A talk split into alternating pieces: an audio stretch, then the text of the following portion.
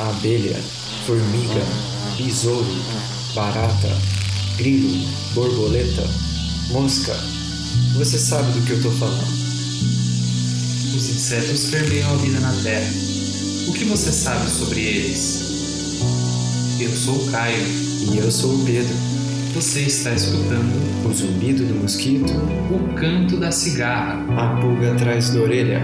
Você está escutando Bug Bites, o seu podcast sobre insetos.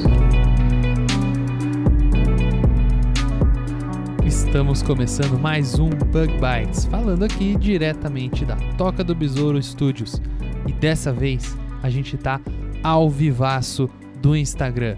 Sim, o Instagram do Bug Bites. Se você ainda não segue a gente por lá, é só você entrar bit.ly barra bb no Instagram ou então procurar aí no seu Instagram aí logo direto que você encontra muito fácil. Beleza?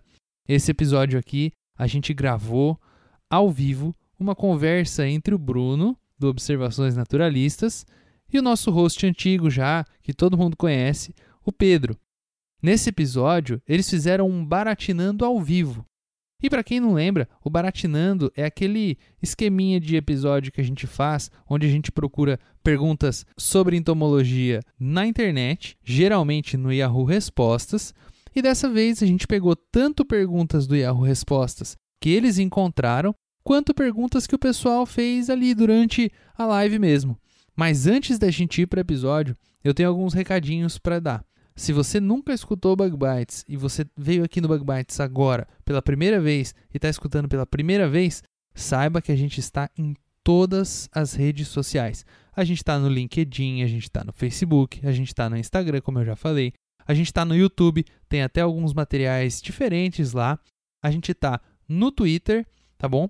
E a gente também funciona, tem os nossos episódios editados, paga todas as nossas continhas aqui do Bug Bites, usando o apoio que a gente tem dos nossos padrinhos lá na plataforma Padrim e também dos nossos padrinhos que a gente tem lá no Patreon.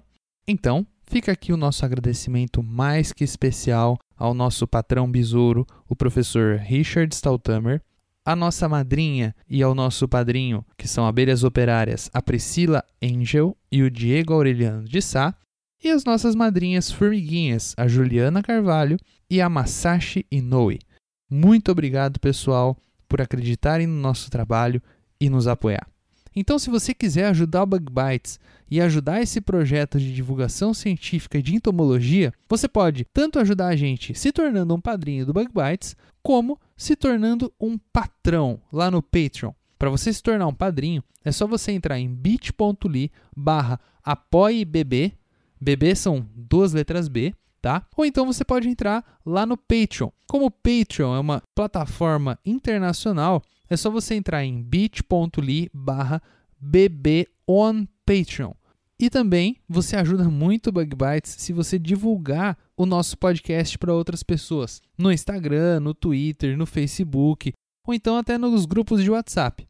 E falando nisso, a gente também tem o grupo de WhatsApp do Bug Bites, onde temos diversos ouvintes lá e a gente está sempre falando sobre insetos e sobre ciência. Se você quiser fazer parte desse grupo, é só você entrar em bit.ly barra bugbites no Whats que você entra direto lá nesse grupo. Ah, e tem também a rede Agrocast, que a gente faz parte, que é a primeira rede de podcasts do agro do Brasil. Se você veio pelo Agrocast, seja muito bem-vindo.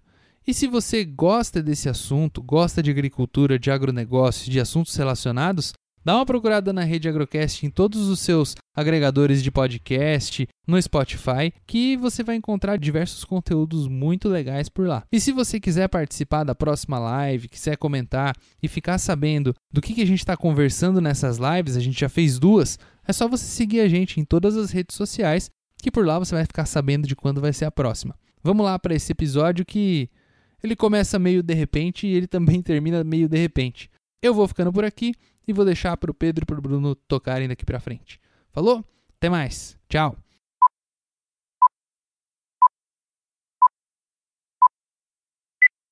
Tá, o pessoal consegue ver o Bruno aí no chat. Eu tô vendo você, Bruno, tô, tô te escutando também. A sua imagem tá deitada para mim, mas eu consigo ver você sim. Vou tentar ajeitar aqui. Não sei se vou pro jeito certo. Agora melhorou. Melhorou. Então, só preciso, Aí, só preciso saber se o pessoal tá me vendo. Tá vendo, eu acho. Ali. o pessoal tá falando que sim. Matheus diz que sim. Só está deitado. Aí, agora tá, tá funcionando. Tô deitado. Tô deitado porque aqui no Japão é hora de estar dormindo. É verdade. Que horas são aí, ô Bruno? Só para o pessoal saber. Agora é 5 e, e meia da manhã, 5 e 36 É bem cedo, hein? É isso que é o amor É, por então. insetos. Acordar essa hora para fazer uma live. Vamos começar a conversar então aqui sobre as nossas pautas de hoje. A primeira coisa que a gente queria conversar com, com o pessoal é, são os desafios da quarentena. Aí nos primeiros 15 minutos a gente vai conversar sobre isso, depois a gente vai para o Baratinando, que eu estava explicando para o pessoal aqui, que é baseado no. E o, Bruno, sua câmera virou. Aí, voltou. Aí. Que é baseado, é, na verdade, num podcast que eu escuto, que eles fazem eles dão conselhos pessoais baseados em perguntas que eles encontram no Yahoo Respostas. É bem engraçado esse podcast. Eles falam, por exemplo, as coisas mais banais, assim, ah, entrei na cozinha, não encontrei uma faca para passar geleia no pão, o que faço? Tem esse tipo de pergunta no Yahoo Respostas, né? E aí eles desenvolvem, eles Sim. são comediantes, né? Muito engraçado. Então foi assim que, eu, que a gente baseou o Baratinando, nesse, nesse formato, né? Então eu e o Bruno temos aí algumas perguntas que a gente vai responder, mas primeiro vamos fazer então só um, um rápido comentário ali nos desafios da quarentena. É, eu acho que uma das coisas mais difíceis da quarentena, Bruno, para o pessoal que está em isolamento social, né? É que você chega em casa, você chega em casa, não, você está em casa, você nunca saiu de casa, porque você está em isolamento. Mas você está em casa e você quer trabalhar nas suas coisas e tal. E aí o que acontece? Você abre o computador, vamos dizer, se você está trabalhando no computador, e você começa a sua tarefa e você fica travado numa parte. Vamos dizer assim, que é uma parte que você precisa de outra pessoa para terminar, você precisa ler um pouco mais. E aí você fala, vou tirar uma pausa, vou, vou fazer um café. E aí você, todo o trabalho desmorona daí em diante, porque você não consegue mais voltar. Você vai tomar um café, aí você vai lavar a roupa, aí você vai lavar a louça, e aí você volta ao computador, você checa as notícias, aí você fica super frustrado e triste, decepcionado, e aí você tenta voltar para o trabalho, mas aí você ainda não não está animado para aquela tarefa bem, bem grande né, que você precisa fazer. E, e, esse é um grande desafio né, de trabalhar durante a quarentena. Então, uma dica que eu dou é até de um canal do YouTube de programação, que é o Felipe Deschamps, Deschamps acho que é o nome dele. Não sei se o pessoal aí do chat conhece, mas é você quebrar essa tarefa em pequenas tarefinhas e fazer, é, escrever uma lista mesmo. É um negócio bem artificial mesmo, psicológico mesmo. Você escreve uma lista, coloca uns quadradinhos. Uhum. E cada vez que você consegue terminar um dos quadradinhos, pequenas tarefinhas, você coloca um check, um risquinho.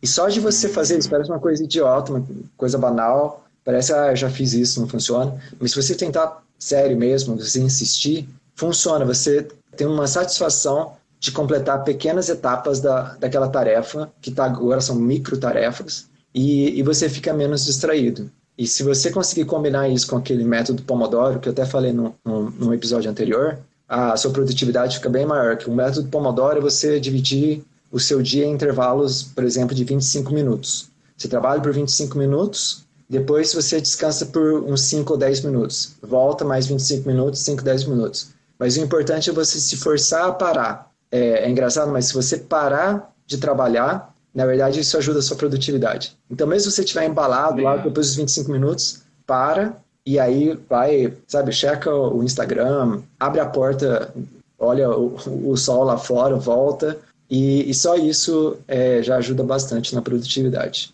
Ô, Bruno, vou passar para você a palavra. Não, eu acho muito legal isso, principalmente para mim, que quando você estava descrevendo essa dificuldade de, de concentração e de ter foco trabalhando em casa, assim, parece até que você estava me descrevendo, porque é exatamente esse tipo de coisa que acontece. Sim. Mas eu, eu, não, eu não conhecia, não, esse canal que você está indicando aí, essa dica que ele está dando. Sim. Mas é um tipo de coisa que eu preciso adotar também, porque é, não é... agora que a gente está mais tempo dentro de casa, né? Sim. O negócio é que a gente é muito, a gente perdoa a gente, muito, a gente mesmo muito, né? Então a gente falha, a gente fala, bom, tudo bem, vamos tentar de novo depois. Então a gente sempre está uhum. se perdoando, mas a disciplina é muito difícil mesmo. Sim. Para o pessoal que está aí, o Caio está aí também já está online. Ele falou que o método Pomodoro salvou a dissertação dele. Eu não estou vendo é, muito bem. Eu não sei como que vê as mensagens anteriores. Sou um grande noob aqui no Instagram, pessoal. Mas. Ah, se, nós dois. é, se você mandar uma mensagem e eu não vi, manda de novo, por favor. Mas muito bom ver vocês aí, pessoal. A gente está contente de ver bastante pessoas aí no, no- na, na nossa live. O Bruno, que está aí diretamente do Japão, falando com, com vocês aí, acordou às 4 horas da manhã. O Caio está dando dicas aí de como fazer isso, como olhar as mensagens anteriores.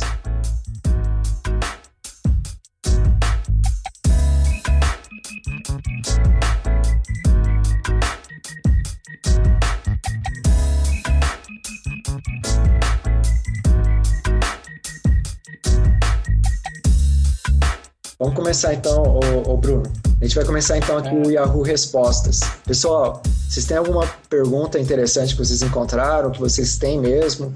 Ou se vocês quiserem ir no Yahoo Respostas procurar alguma pergunta interessante para a gente responder, é, manda aí no, no chat do Instagram que a, gente, que a gente dá uma olhada na pergunta. Não. Mas eu vou aqui começar com a primeira pergunta que eu, que eu encontrei, que eu achei bem interessante, assim, uma coisa que é, pouca gente pensa a respeito.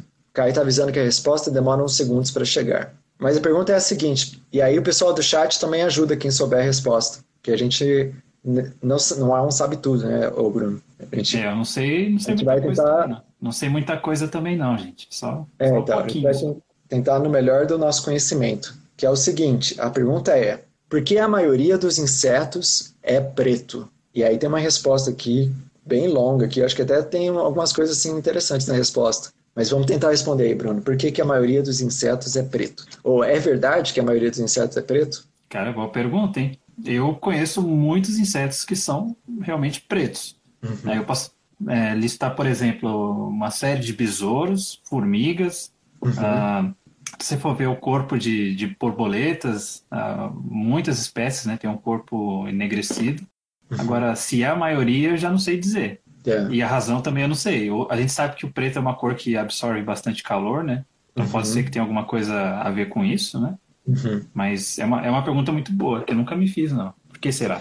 É, então, essa é uma pergunta muito boa. Eu também não sei, já, já vou dizer logo na lata, assim, que eu não sei a resposta, talvez que seja o consenso científico, mas se eu fosse chutar, eu diria bem parecido com o que o Bruno falou, que a melanina, né, ela é também produzida em insetos, ela pode proteger tanto dos raios solares, né, que os insetos também estão expostos à radiação, né, UV, é, também estão expostos a, a, a se queimarem pelo sol, vamos dizer assim, né, então uma maior quantidade de melanina ajuda na proteção contra o sol, mas também tem a questão de você se manter escondido, né? Se você, se, se o inseto, um artrópode, ele é mais escuro, é mais fácil de se esconder de predadores ou de, se você, se for um predador, também é mais fácil de se esconder antes de, de atacar, né? Então, uma outra razão pode ser por é, mais camuflagem, assim, entre aspas, né? Eu acho que, que, que essas seriam duas razões. O que, que o chat acha dessa pergunta? Por que, que o- a maioria dos insetos são pretos? E eu também eu questiono um pouco isso. Assim, formiga, por exemplo, muita gente acha que é, que é preto, né? Mas quando você olha na, na lupa tal, elas são mais tons, assim, avermelhados, amarronzados. É, É verdade. nem sempre são pretos mesmo, né? A gente acha que é preto, mas é, às vezes é por é, dificuldade visual nossa mesmo, né? Quando você olha na às lupa, vezes- é um pouquinho diferente. Às vezes é, a gente olha também num um tom. É que o iluminante também altera a cor, né? Do objeto que a gente está observando. Hum, uhum. Então tem, tem muito isso também. Ah, essa é uma coisa interessante. Não sei se você estava indo por essa direção, mas também tem a- as cores estruturais, né? Que Uhum. em insetos é, nem sempre a cor que a gente vê é por causa de um pigmento, né? Pode ser por Isso. pela estrutura e isso é mais marcante em insetos reluzentes como alguns besouros que tem né, na sua cutícula uma estrutura tal que reflete a luz parece aquele verde neon né? Verde radiante assim né? Pra- é, metálico Bem né um verde azul metálico. E na verdade não é um pigmento. Na verdade é só é quase uma ilusão de ótica né? É o jeito que a luz é, interage com a estrutura física da cutícula. É. Fenômeno de iridescência, né? É muito, é muito interessante. Se for ver que nem o caso da, da- das borboletas morfo, né? E várias outras borboletas azuis, que não tem nenhum pigmento azul na, na asa, né? Mas sim que tem aqueles azuis metálicos bonitos, assim. Sim. também comum em penas de beija-flores também, né? Algumas aves. Sim. É muito bonito, muito, muito legal esse assunto. Sim. É, isso é. Mas pode ser também, você não acha, Pedro, que, que os- esses insetos têm a cor preta porque o, o preto emagrece? Você não acha que, que é uma tendência que eles estão seguindo, não? É, né? Fashion, né? Eu- tem, tem, É. tem essa parte também, né? O preto, ele. Não tem como você é, ir errado se você vestir preto, né? É bem, Exato, combina com tudo. é bem fashion. Eu Ninguém concordo. comenta o lado, o lado da, da moda dos insetos. pô. Pois é. Eles são tendência também. Cadê o pessoal do, do chat? O pessoal do chat não tem pergunta? É, pessoal, o que vocês acharam aí da. Eu, eu, na verdade, vamos ver se alguém respondeu, né? A gente tá aqui distraído. É. Tem bastante. Olha, o, o, o Ivan, o Ivan Couto, ele diz que são as vozes mais marcantes do podcast. Ó, Ó, ó, eu, eu, elogio, hein? eu não gostaria de me gabar da minha voz de, de podcaster. Como disse, como dissemos já no, no, nosso, no nosso grupo lá do Bug Bites, né? Eu e o Bruno, a gente podia fazer ASMR, né? ASMR, né? Não sei se o pessoal aí conhece. Ah, é verdade. Voz relaxante. Isso. O pessoal fala que, que a nossa voz é, é voz muito calminha. Muito Eu calminho. tenho medo disso, porque a, a linha entre o calmo e o que dá sono é muito tênue, né? Pois é. Então, eu tenho muito medo disso. Eu também, eu fico sempre em dúvida se é um elogio ou se está dizendo, mas que, que voz é, monótona, né? É, Aí- é, eu tenho muito medo também. É. Mas fiquei muito contente aí com, com, com o elogio do, do Ivan Couto. Bastante gente Obrigado. aí. Olá, pessoal. Muito legal. Tá bastante gente aí na nossa live. O Bruno fez um. O, o, o Caio já fez um pedido aí. Pouca gente sabe das habilidades artísticas do Bruno. Então, Bruno, eu vou pedir para você ler a próxima pergunta que você tem aí do Yahoo. Você, você chegou a selecionar alguma pergunta? Deu tempo? Eu vi uma aqui, eu vi uma aqui rapidinho, mas eu não sei nem se, se as respostas são boas, se, se vale a pena. Ah, joga aí. A gente tenta. Se, se não der, a gente pede pro pessoal do chat responder. Tá bom, a pergunta é: você quer que eu faça com, com, com a voz já? É, é o Silvio Santos que lendo a pergunta. Seria- o, o Silvio Santos, se ele fosse entomólogo, biólogo, ele leria essa pergunta assim. Ah, peraí, peraí, deixa, É, eu, a- deixa, deixa eu só introduzir então.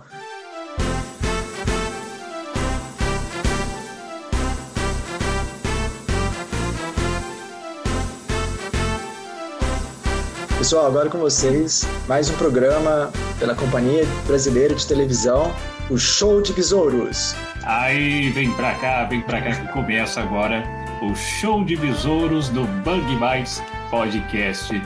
Vem a pergunta, a primeira pergunta que nós vamos responder aqui é uma pergunta que foi enviada pela Natália no Yahoo Respostas e ela pergunta o seguinte: Bem, me ajude, por favor. Eu tenho medo de insetos, todos os insetos. E o que é que eu faço? Vamos, vamos ver as respostas. O que, que ela faz, o, o, o. Pedro? Ela Você tem medo que de todos os é entomólogo, é, ela fala que tem medo de todos os insetos, sem exceções. Olha, isso é bem. Silvio, ô Silvio. Isso é bem. Ah, a gente pode aí responder de várias maneiras, Silvio, mas, mas eu acho que aí a gente chega no território de, de insetofobia, né? De, de, de fobias realmente no sentido psicológico, né? Psiquiátrico da palavra. Então, essa pessoa, se ela tem medo de todos os insetos, pode ser um caso que a gente nem pode aconselhar, né? É, seria para conselho profissional mesmo, assim, né? Mas Bem, bem, mas você diz, você diz um profissional, é um profissional psicólogo, um profissional, é, que tipo de profissional é esse? É um psicólogo, um psicólogo, pelo que eu me lembro aí do episódio que a gente gravou sobre é, fobias similares, né, relacionadas a, a- ao medo de insetos, de aranhas, né, é, o psicólogo ele tem o treinamento para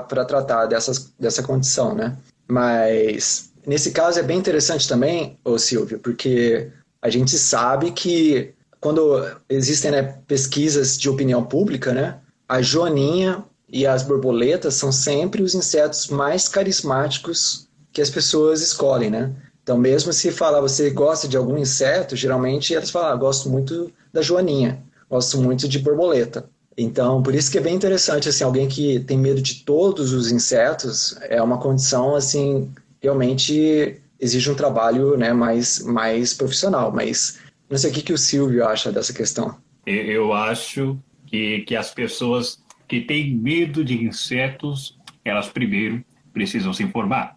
Porque com conhecimento elas podem é, lidar com esses bichos de uma maneira muito melhor. Uhum. Bem, mas o mais importante é, como você mesmo disse, é procurar um pesquisador, ou pesquisador da mente, no caso, para que ele possa é, ajudar a enfrentar este medo que realmente pode ser muito danoso à vida da pessoa.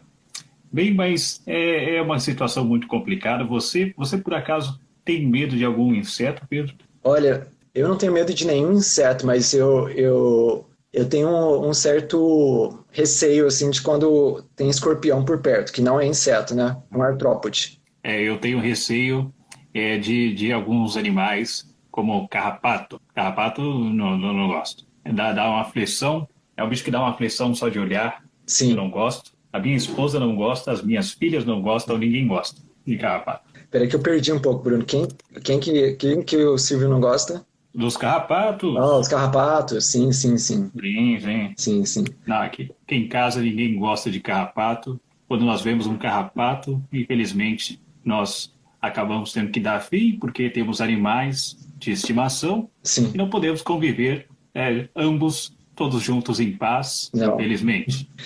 É. Ô, Silvio, uma pergunta muito interessante essa. Eu vou agora aqui, então, para minha próxima pergunta. Na verdade, eu vou ler aqui o que o chat falou, né? Tem bastante coisa interessante que o chat estava Tem. aqui falando. Vamos ler, vamos ler. Ó, o Ivan Couto perguntou uma outra coisa bem interessante. Tem uma outra pergunta aí do Magni Khan, que daqui a pouco a gente vai responder também. A Jessie SKS falou que tem medo de aracnídeo, então é parecido com o meu, né, de escorpião. O Danton LPF falou, e da barata d'água? Ó, a gente pode comentar da barata d'água. Eu acho a barata d'água um inseto muito interessante. Porque, primeiro, que é um inseto aquático, que pouca gente sabe que insetos podem viver na água. E segundo, é o cuidado parental né, que a barata d'água tem. Ah, agora eu não me lembro, Bruno. Você lembra se é o macho ou se é a fêmea? Acho que é o macho, A né? fêmea, É a a fêmea. fêmea deposita os ovos nas costas do macho. Do macho, isso. E o macho carrega os ovos durante todo ah, o período de incubação nas costas. E é bem interessante, né, esse, esse método assim de, de cuidado parental, né? E aí a, a- os estágios né, imaturos, eles eclodem e vão viver ali na água. São, são grandes predadores, né? Eles predam até anfíbios, né? Larvas de, de, de sapo, de, de perereca, é, também outros Às insetos. vezes né? até, às vezes até pequenos cágados também. Sim, sim. É, tem bastante fotos bem impressionantes é, desses insetos, que são bastante, como se diz, grandes predadores do, de pequenas, pequenos lagos e, e poças d'água. A galera tem pavor de barata d'água nessa fase. Gente, o- uma coisa legal da barata d'água é que é o seguinte, ela tirou, ela destronou a barata comum do, do pânico. Porque antigamente a gente falava de, de inseto que as pessoas tinham medo Uhum. e todo mundo no Twitter me falava de barata, né? Aí depois que eu comecei a, a comentar da barata d'água, né? Que aí o pessoal viu que é um bicho que é aquático, que voa, que também anda na terra e que tem uma picada que também é super dolorosa. É mesmo. Aí o pessoal já não, já não tá mais odiando a barata comum, eles Sim. estão começando a ter medo agora da barata d'água. Se for pensar a barata normal, né, a barata doméstica, assim, né, que tem várias, na verdade tem várias espécies, né, tem, tem a periplaneta, tem a, aquela a, a alemã, né, a, Platela, a platela, platela germânica. Isso. São inofensivas, né? Não vão te, não vão te morder, não vão te ferroar. Elas realmente podem favorecer o transporte in- não intencional, né? Não, não são vetores, mas podem transportar bactérias, talvez que encontrem no lixo e tal. Que aí é um problema, principalmente no ambiente hospitalar, né? Onde você pode ter infecções, né? Mas fora isso são inofensivas, né? Elas são nojentas, como muita gente fala, né? Mas a barata d'água realmente, se você pegar uma na mão, você pode tomar uma picada do, do aparelho picador mesmo, né? O aparelho sugador da, da barata d'água É, e é realmente dolorido. é bem, é bem doloroso. né? Não é um veneno especificamente, né? É a saliva digestiva da, da própria barata Uhum. que causa uma, uma dor assim que, que é insuportável. É, é uma das picadas de inseto assim, é uma das top. Olha Sim. só, eu nem sabia, Doloridas assim. não tinha ideia disso. É. E agora, eu estou no laboratório de quê? Da aracnologia da UFPB. O conhecimento tirou meu medo. Olha aí que legal. Olha aí, legal. Quem que é? É a Jessie SKS. Muito legal, Jéssica. Eficaz. É isso que a gente falou na live passada, que eu vou repetir aqui. Não sei se todo mundo estava aqui na, na live passada, mas vou repetir que o nosso objetivo não é fazer ninguém gost... amar barata, ter paixão por formiga,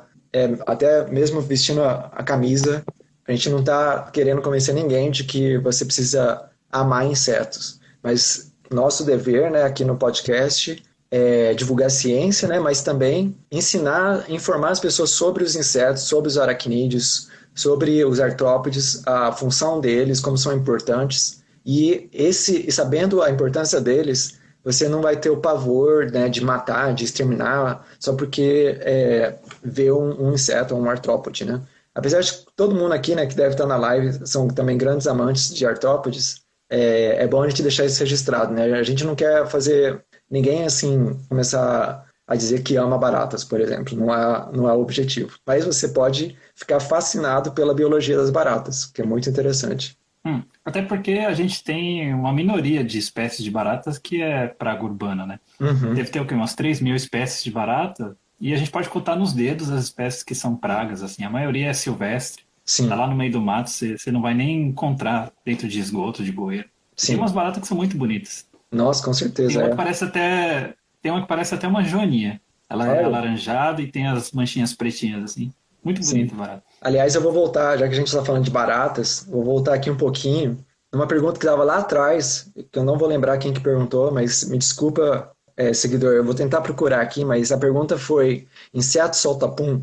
E é, Ó, essa é uma pergunta interessante e, e me lembrou das baratas. Por que, que as baratas me lembraram disso? Porque as baratas, né, elas são do mesmo grupo que cupins. A gente já, já sabe que, na verdade, os cupins nada mais são do que baratas altamente sociais, dentro do grupo de baratas. Ou é o contrário, Bruno? Agora eu tô confuso. Os cupins são baratas? sim. Ou, ou são eles estão. eles- É, É, os cupins são considerados agora um tipo de barata. É isso mesmo. isso, isso. É. São baratas sociais, né? Altamente São baratas sociais. Isso, isso. E como outros herbívoros, né, as vacas, o gado, né, que comem vegetação, né, fazem fermentação, né, no caso dos cupins, por meio de protozoários e bactérias, né, vários gases são formados nesse processo, né, metano e, e outros gases que são expelidos para a atmosfera. Então, de uma certa maneira, insetos soltam pum, sim.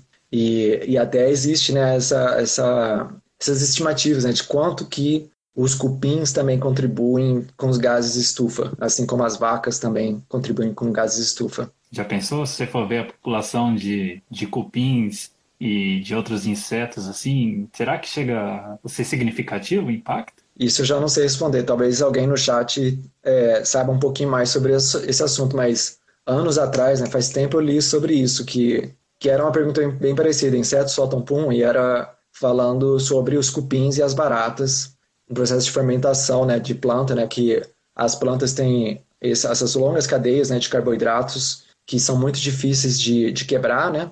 E com o auxílio de mi- micróbios tais como protistas e, e- e- e bactérias, né? Conseguem, até fungos também, né? Tem alguns, alguns cupins que criam fungos, conseguem quebrar o, o- essas cadeias de carbono, né? A celulose e, outras, e liberam como subproduto alguns gases estufa. Caramba, nossa, eu não sabia disso não. Vamos ver aqui. Ó, bastante gente aqui confirmando que, que, de fato, cupins são baratas super sociais. Teve gente perguntando o que, que nós somos, né? Somos entomólogos e tal, gente que chegou depois. Ah, legal. Foi o Adeilson Jamaica. Vocês são de onde? São entomólogos? Curto observações naturalistas. Hum, Eu sou só um enxerido, tá, Adeilson? Sou só um curioso só em insetos e tal. Fiquei meio que ciente, né, da, da necessidade de divulgação científica e comecei a compartilhar um pouco do que eu já tinha aprendido sobre insetos. E aí criei observações naturalistas, né, principalmente depois que eu vim para o Japão, porque aqui no Japão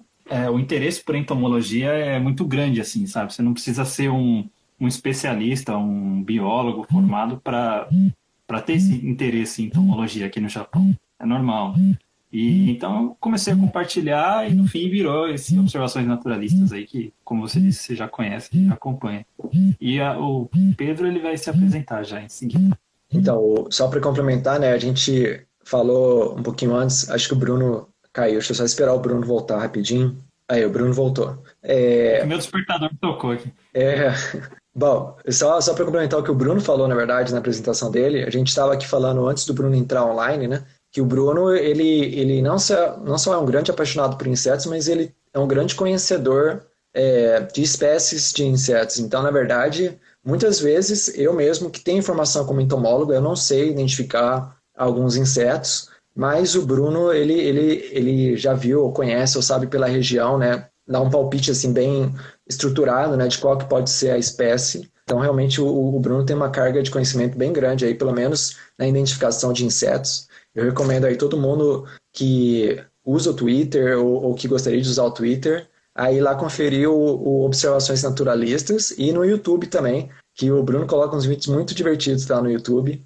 A gente, é, eu particularmente sempre fico de olho quando sai ali na o YouTube me alerta, né? Saiu um vídeo novo do Observações Naturalistas, eu vou imediatamente assistir, que, que é muito legal, Bruno. Então fica aí a dica aí para o pessoal. E eu sou biólogo e fiz meu doutorado em entomologia na Universidade do Arizona. E meu pós-doutorado na Exalc, Piracicaba. E sempre trabalhando com insetos. E a minha especialidade, na verdade, é, né, com essa formação de entomologia e de ecologia, né, são nas interações é, entre micro-organismos e insetos. Então, trabalhei bastante com insetos sociais, que são a minha grande paixão, é, tentando investigar né, o, qual é o papel de micróbios, né, do microbioma de formigas, de abelhas e também no pós-doutorado de, de lepidópteras, né, de pestes agrícolas que no Brasil né, é, atacam várias lavouras. Então a gente estava vendo aí se os micróbios eles têm alguma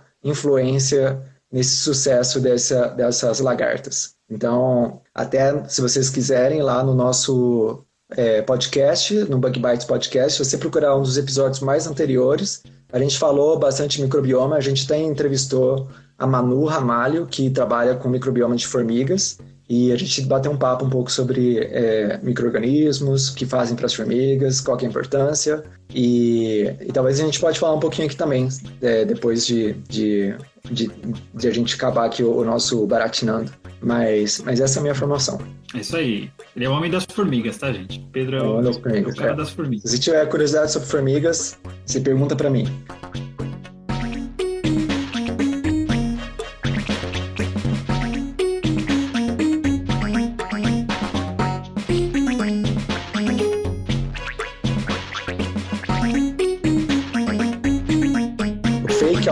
Aleatório, vou responder essa pergunta porque eu acho uma pergunta legal. Ele perguntou: dá um exemplo de insetos sociáveis. Olha, tem muitos insetos sociais. A gente geralmente aprende para o vestibular, né?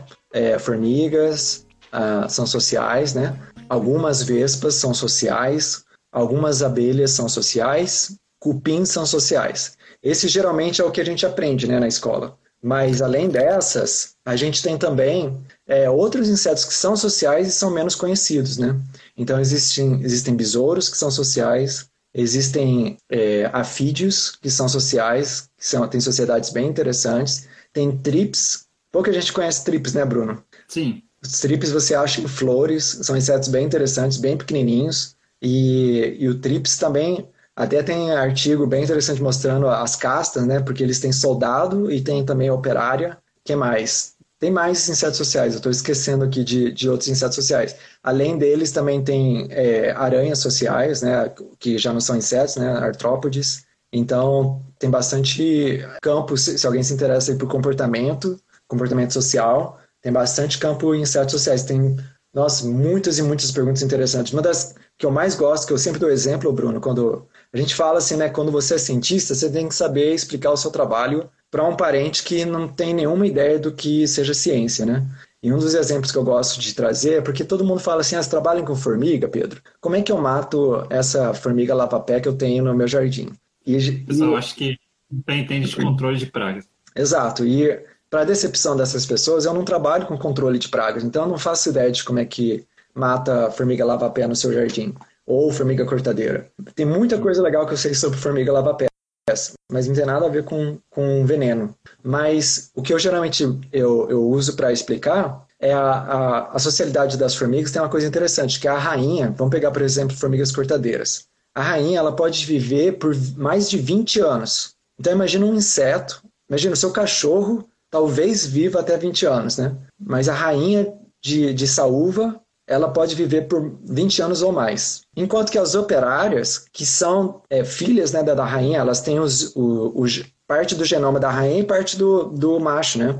As operárias, e a, e a, e a rainha ela vai dar origem a outras rainhas também. Mas quando ela dá origem a operárias, as operárias elas têm a mesma composição genética de que outra rainha poderia ter, mas elas vivem por alguns meses. E por que será, né? E aí, hum. no, nos Estados Unidos, né, uma universidade fez essa pergunta e conseguiu é, um dinheiro enorme assim de financiamento para pesquisar longevidade, porque talvez estudando as operárias de formiga saúva, a gente consegue descobrir alguns segredos sobre como o envelhecimento acontece. Porque as formigas operárias, elas vivem muito menos do que a formiga rainha. Então, o que, que faz a rainha viver mais ou o que, que faz as operárias viver, viverem menos, né? E estudando formigas é um jeito de saber isso, porque a gente não pode fazer isso com seres humanos, né? A gente não pode pegar um ser humano, manipular o genoma e ver o que acontece. Tem vários e vários, vários problemas éticos. Mas as formigas elas já têm isso naturalmente, já tem um indivíduo que vive muito tempo e um outro indivíduo que não vive tanto tempo. Então, ao estudar a expressão gênica, né, o, o, como que os genes são ligados ou desligados em operárias e em rainhas, a gente pode entender um pouquinho melhor de como é que o envelhecimento acontece. E você comentou aí da, da rainha, né, isso é, é uma resposta ótima para quem às vezes se questiona, né, de qual que é a aplicação de você estudar um inseto como formiga, né? Às vezes a pessoa meio que não dá tanto crédito, né, para esse tipo de estudo, né? Nossa, você estuda formiga, um bichinho sem graça, assim, sabe? E não imagina a complexidade biológica que, que envolve todo o inseto, né? Não só ali na, na estrutura da sociedade, né, da própria colônia. Uhum. Todo, tudo isso já em si já seria uma coisa absurdamente incrível, né? Uhum. E aí você vê todos esses detalhes, né? Mesmo no, na sequência do genoma e tudo, é, é realmente muito fascinante, assim. Sim, e, e você comentou aí da, da rainha de, de ata, né, de, de formiga saúva que, que vive até os 20 anos, mas a gente ainda consegue até uns exemplos ainda mais extremos, né, que nem de cupins, pode chegar a 40 anos até, algumas coisas bem absurdas, Sim. Mesmo, assim, então muito, muito longevos, né. É, eu acabei de ler aqui, eu não sabia disso, mas o... Vamos ver aqui, vamos dar o crédito, porque eu tô ruim de... Desculpa, gente, que eu sou muito noob no, no Instagram, mas alguém falou isso exatamente. O Mazil 96 falou: algumas rainhas de cupins podem viver até 50 anos. É. Eu não sabia disso. Eu, eu. É um fato que passou até um tempo atrás Até um tempo atrás eu achava que, que os mais longevos eram as rainhas de ata mesmo. Aí depois eu, eu descobri que, que tem essas rainhas de cupins. Não sei se eram espécies africanas, não sei. Sim. Mas que são bem longevas, assim. Sim. Impressionante mesmo. Tem uma aqui, eu posso responder uma? Pode que é o do LC Coleópteros. Eu vi que ele estava na live anterior. Ah, Fez bastante pergunta de, de coleção, coleção e legislação, essas coisas, né? Uhum. Ele está perguntando aqui sobre. Perguntou assim: Sabemos que no Japão existe uma cultura muito maior em torno da entomologia. Qual foi a sua primeira impressão? Cara, a primeira impressão foi de choque, porque é completamente diferente o, o acesso à informação sobre insetos que a gente tem no Brasil e o que a gente tem aqui no Japão vocês têm uma ideia? Eu tenho até um livrinho aqui do lado que eu já deixei do lado porque se a oportunidade surgisse eu ia comentar. Aqui no Japão a gente tem livrinhos, cara, acessíveis que falam de toda a entomofauna do país. Então você tem, tipo, é, vou mostrar aqui, tem catálogos sabe, com, com as principais espécies, assim, e nas descrições você tem o nome da espécie, onde que ela ocorre, o que que, qual que é a planta que ela, que ela se alimenta, e tudo, meu. Você tem tudo no, nesses livrinhos aqui, assim. E esse tipo de coisa a gente não tem no Brasil. Uhum. Você pode até achar para algum grupo específico de inseto, por exemplo, um livro que fale especificamente sobre coleóptero, sobre os besouros, né? Ou um livro que fale especificamente sobre é, formigas, alguma coisa assim, mas um, um, um livro geral com esse tipo de informação sobre a maioria dos insetos que ocorrem no país, assim, claro, o Brasil tem uma, uma diversidade que é muito maior que a do Japão, mas a gente não tem nem isso, sabe? Nem um livro que explicasse as coisas é, das espécies mais comuns e que, que, fosse acessível, né? Isso a gente não tem no Brasil. Então esse já foi o primeiro choque, né? Esses tipos de, de livros assim sobre insetos são muito comuns aqui e são baratos, sabe? Qualquer qualquer pessoa compra. E além disso é a relação que eles têm com insetos assim desde a infância. Então aqui no Japão é, é faz parte da cultura. Você no verão é, os pais levarem as as crianças para o parque para ficar coletando inseto, né? E tanto que inspirou Pokémon, inspirou Animal Crossing, né? Que agora está fazendo uhum. sucesso, o joguinho. E são coisas da cultura japonesa mesmo. Então, desde pequeno, a criançada já, já lida com insetos, né? E aquela coisa que a gente tem no Brasil de medo, de temor, ela é um pouco menor aqui, porque as crianças já estão acostumadas né, com esses animais. Então, elas se deparam com eles, elas já sabem o que são. Não tem aquele choque de, de primeiro encontro, que às vezes é comum no Brasil, né? Direto eu recebo no Twitter é, pessoas que já são adultas até, que se deparando com louva-a-Deus pela primeira vez, né? Não sabe, não, nunca vi esse bicho, né? Que bicho que é esse? Aqui no Japão, a criançada não só já conhece o louva-a-Deus, como às vezes já criou louva-a-Deus como trabalho de escola. Aqui às vezes tem isso, né? A escola dá um inseto para o aluno criar e ficar cuidando um tempo, né? Geralmente um besouro, né? Uhum. Kabutomushi, que eles chamam aqui. Uhum. E é assim, é uma cultura completamente diferente. Aqui é uma cultura de, de amor aos insetos, assim, sabe? É uma coisa muito louca, uma diferença e um contraste muito, muito engraçado. Sim. Que a gente tem. Uma coisa que a gente precisa melhorar no Brasil, né? É verdade, é. E, e eu vou, como é que fala, fazer uma meia-culpa para os, em nome dos cientistas, né? Que acho que, em parte, também é uma falha dos cientistas brasileiros, né? Talvez. Talvez eu esteja exagerando, mas os entomólogos brasileiros talvez produzam muita coisa para outros entomólogos, né? Mas hum. não tanto assim para né, o público infantil, o público infanto-juvenil, né? Talvez quem queira aprender sobre insetos é, não tenha uma fonte tão confiável, né? Talvez até tenha alguma, alguns amantes de insetos que tentem publicar isso ou aquilo, mas não ganham muita credibilidade, né?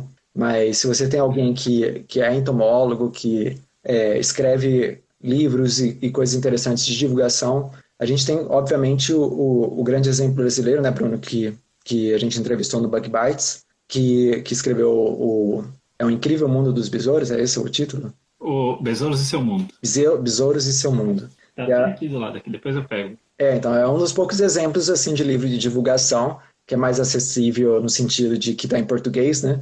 O preço não é tão uhum. acessível, mas também... Não é. Poderia ter coisas menores também, né? Que, que as pessoas comprem. Tem, acho que, por exemplo, nos Estados Unidos tem muito insetos, é, desculpe, né, insetos, zoológicos de insetos. Eu ia falar insetários, mas não é insetários, é zoológicos de insetos. É muito divertido para as crianças irem. E ele, elas veem borboletas, veem o, o, o desenvolvimento, né? Vêm outros insetos, artrópodes, e, e, tem todo o merchandising, né? Todo o comércio também que, que, que vai nesse zoológico, né? E acaba acontecendo a divulgação científica também, né? A divulgação é, dos insetos, né? O que você ia falar, Bruno? Sim, sim. Não, não, eu só, só ia acrescentar que isso é uma coisa que, que a gente precisa aprimorar mesmo no, no Brasil, né? Principalmente de, agora a gente está começando a entender a necessidade disso, né? Uhum. De, um, de uns tempos para cá, os cientistas estão vendo a, a, importância de você deixar um pouco a pesquisa, não abandonar necessariamente, mas ver a necessidade de transmitir esse conhecimento que vocês estão produzindo e passar também um pouco para a população. Uhum.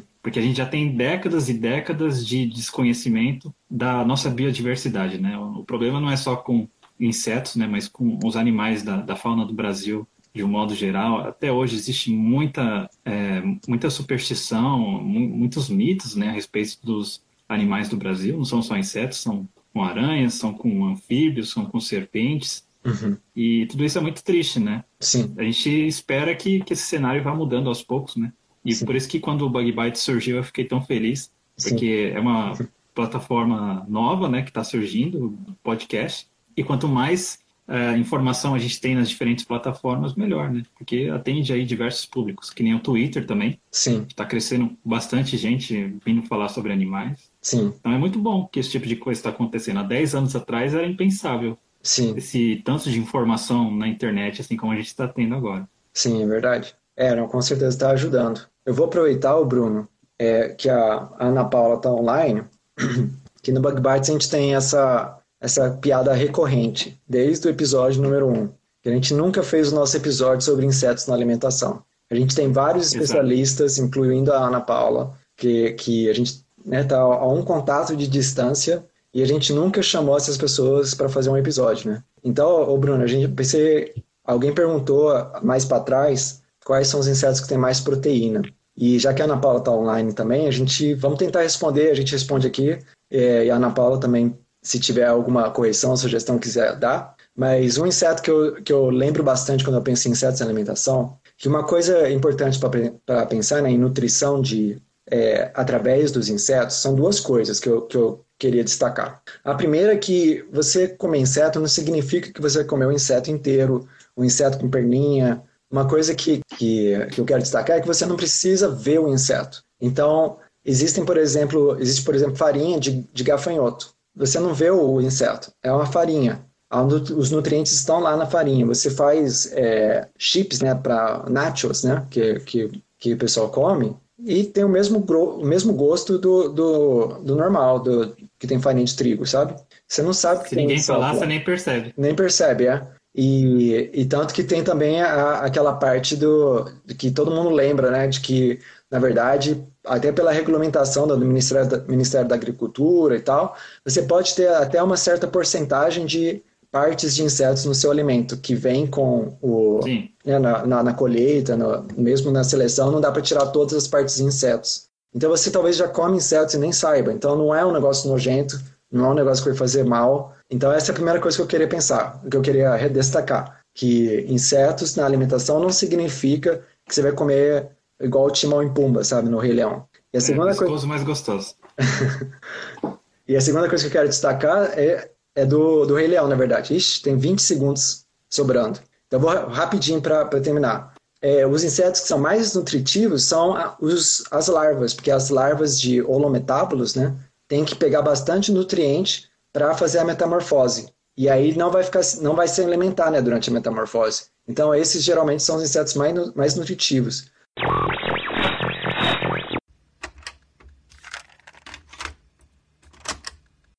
Bom, pessoal, esse foi o episódio dessa semana. E se você gostou, achou interessante, fica de olho nas nossas redes sociais, que logo logo a gente vai falar quando vai ser a próxima live. Esse primeiro trecho que vocês escutaram foi da live que a gente fez no dia 25 de abril de 2020. Fique ligado para a próxima live. Essa foi só uma parte, hein? A nossa última live teve duas horas e meia. Então a gente vai ficando por aqui e até a semana que vem. Tchau!